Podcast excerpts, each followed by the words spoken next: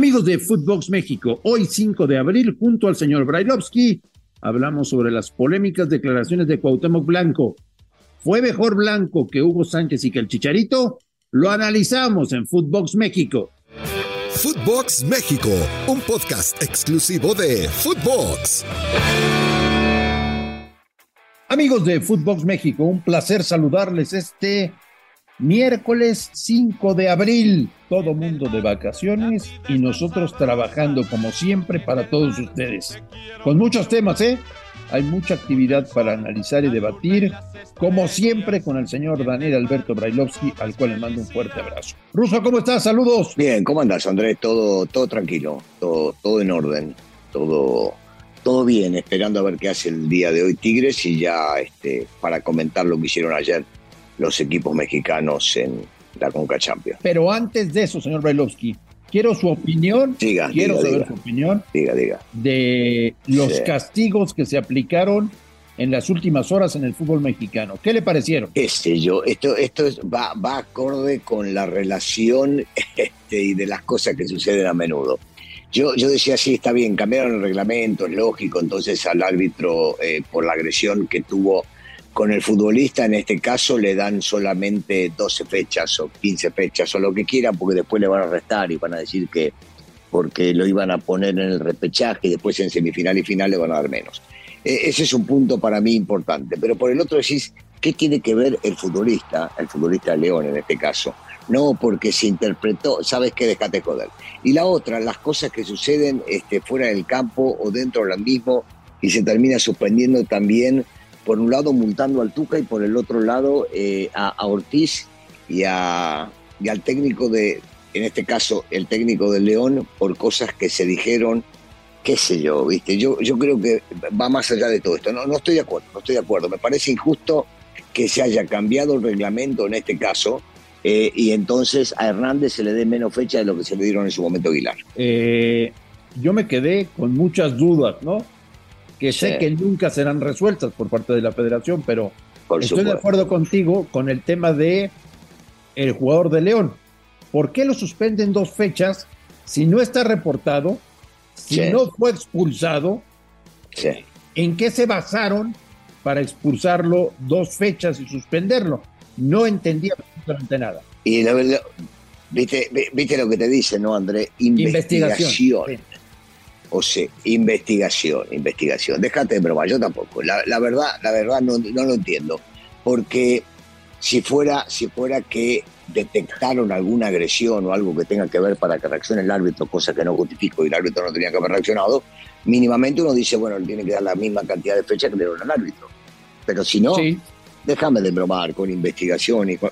No, no, no dejamos de sorprendernos, créeme que no dejamos de sorprendernos. no, no. Y lo del Tuca es fantástico, porque el Tuca no dijo ninguna mentira. Exacto. No dijo ninguna mentira a Ricardo Ferretti y ya le cayeron con una multa económica. Sí, sí, que te digo una cosa, al turco, a, a- al Tuca le vale madres, ¿eh? Definitivamente. Sí, claro. O sea, va y la paga porque al Tuca nadie lo va a callar y va a seguir diciendo lo que piensa.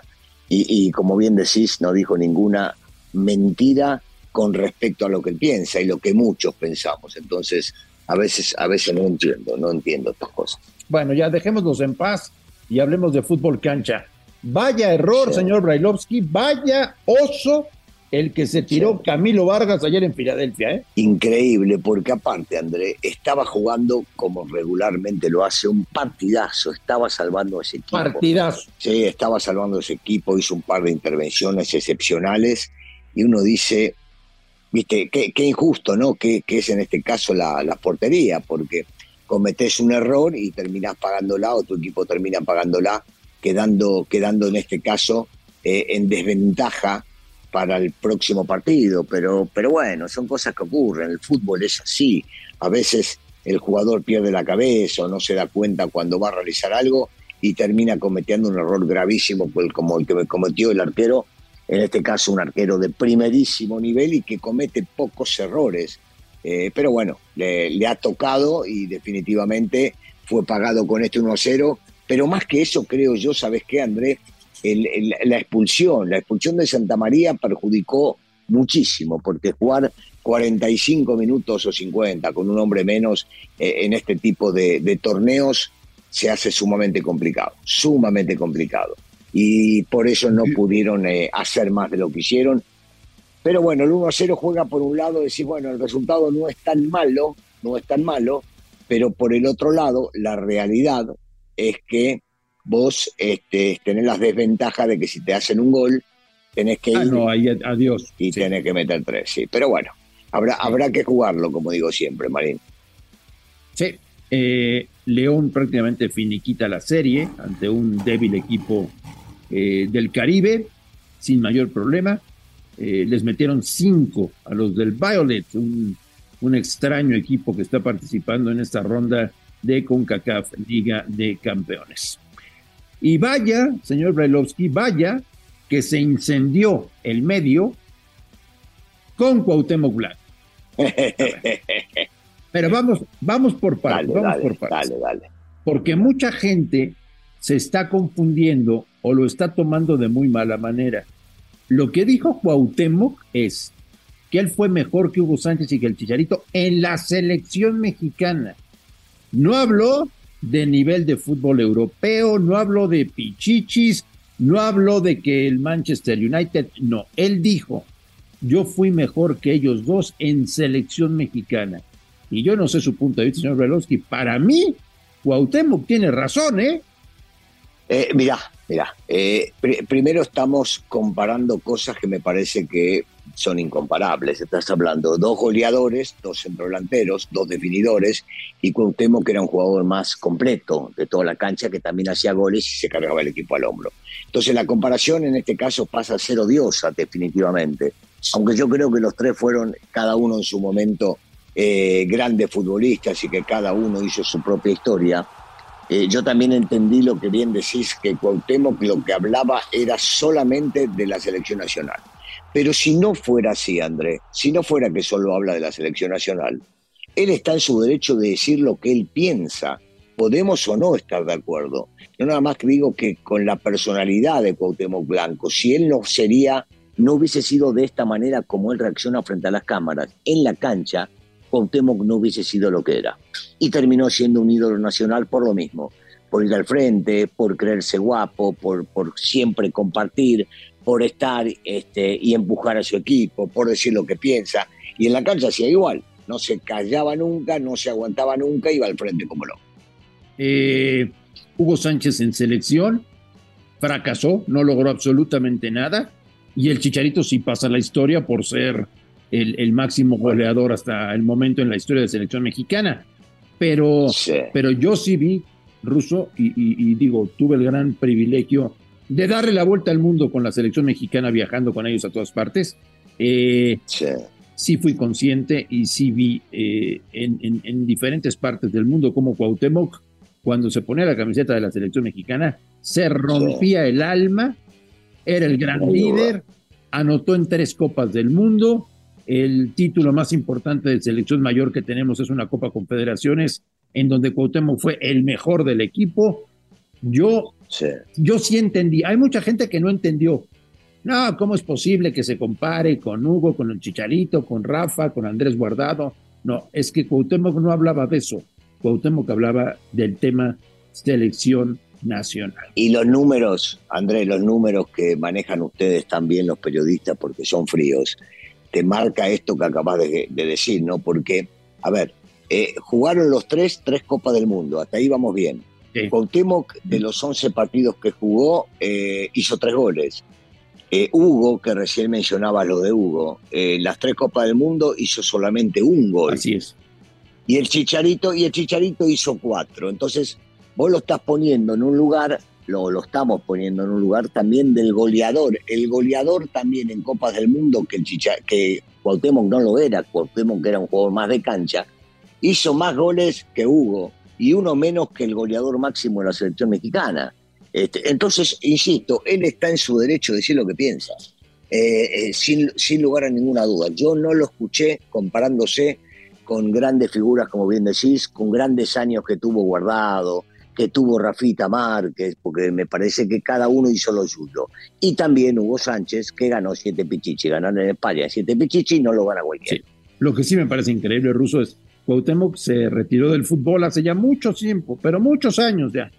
Cada vez que abre la boca Cuauhtémoc, es un terremoto, ¿eh? Sí, sí, sí. ¿Y sabes por qué? Porque el tipo escupe eh, y, el tipo dice lo que piensa. Es difícil encontrar en este mundo eh, exfutbolistas o futbolistas que digan realmente lo que piensan. Y cuando él se alaba o se compara o se pone por arriba de otros, a algunos les molesta. Y definitivamente esto termina explotando, porque vende, vende mucho. Es difícil encontrar a alguien que diga yo soy mejor que aquel. ¿Estás de acuerdo en este mundo? Sí. Y Cuauhtémoc lo dice. Pues sí. Y para finalizar, señor Brailovsky, hubo la famosa rueda de prensa para tratar de calentar el México-Estados Unidos. Espectacular. Ya se presentó. No, bueno, una cosa. Diego Coca casi, casi, casi, casi llora, ¿no? Marín. De la emoción que tiene por faltan, faltan 15 días y yo ya estoy pensando cómo voy a hacer para no perdérmelo. Claro. No, no, no, es una cosa. Es que, es que te digo una cosa, Ruso, tienen que, ahora sí tienen que inflar el globo, ¿eh? porque la gente está furiosa con la selección mexicana. Ya lo dijo ayer Nacho Ambriz, ¿eh? Que tiene toda la autoridad porque fue capitán del equipo mexicano durante muchos años. Dijo Nacho, ayer en Toluca dijo, la gente está harta de que los jugadores no se partan la madre con la selección mexicana. Y también tiene toda la razón. Sí, sí, lo dijo, lo dice un tipo que se ha se ha roto el traste para, para poder llegar a jugar a la selección y que cada vez que jugaba también se mataba. Eh, sí, sí, la, gente, la gente se cansó, la gente se agotó, llega un momento que la gente no aguanta toda la mentira que le hacen creer las televisoras alrededor de, de los partidos, de lo que se juegan, de lo que bien decías de ayer en la conferencia, porque tanto un técnico como el otro lo vendían como si fuera la final del mundo, ¿viste? Y uno dice, es un partido amistoso de porquería de morondanga, como lo que digo yo, en donde encima de todo no van a jugar todos los seleccionados porque no es fecha FIFA. Déjense de joder, la, gente está cansada que le mientan, cansada. Lo que me sorprendió de Diego Coca es que tan pronto ya entró al negocio, ¿eh? ya entendió el papel que tiene que, que tener el técnico de la selección mexicana para tener contactos a los dueños. ¿eh? Pero si no, si no eh, yo creo que esto fue hablado previo a que sea contratado. Habrán dicho, a ver hermano, vos tenés que agarrar y decir que nuestro producto es el mejor del mundo y cualquier partido que te hagamos contra ah. la selección ah. de Chulpancingo, que sea la tercera, vos tenés que decir que es el mejor partido del mundo y que estabas esperando dirigir a la selección para ese partido. A ver, si no, no hubiese sido el técnico. Hay que aceptar ciertas condiciones, lo sabemos. Bueno, pues eh, es todo por hoy. He quedado impactado de que el señor Brailovsky ha eh, creado y ha inaugurado una nueva plaza que se llama Chulpancingo. Chulpancingo. Chulpancingo. Es, es, un nuevo lugar. es, sí. Es eh, la selección de Chulpancingo, que se ubica. No, no, hoy no te voy a decir geográficamente en qué lugar del mundo está. Pero existe, pero existe. Pero existe, pero existe, existe, existe. Y, en cualquier momento le van a hacer un partido contra ellos y el técnico va a decir, correcto. yo quería tomar a la selección nacional para jugar contra Chulpancingo.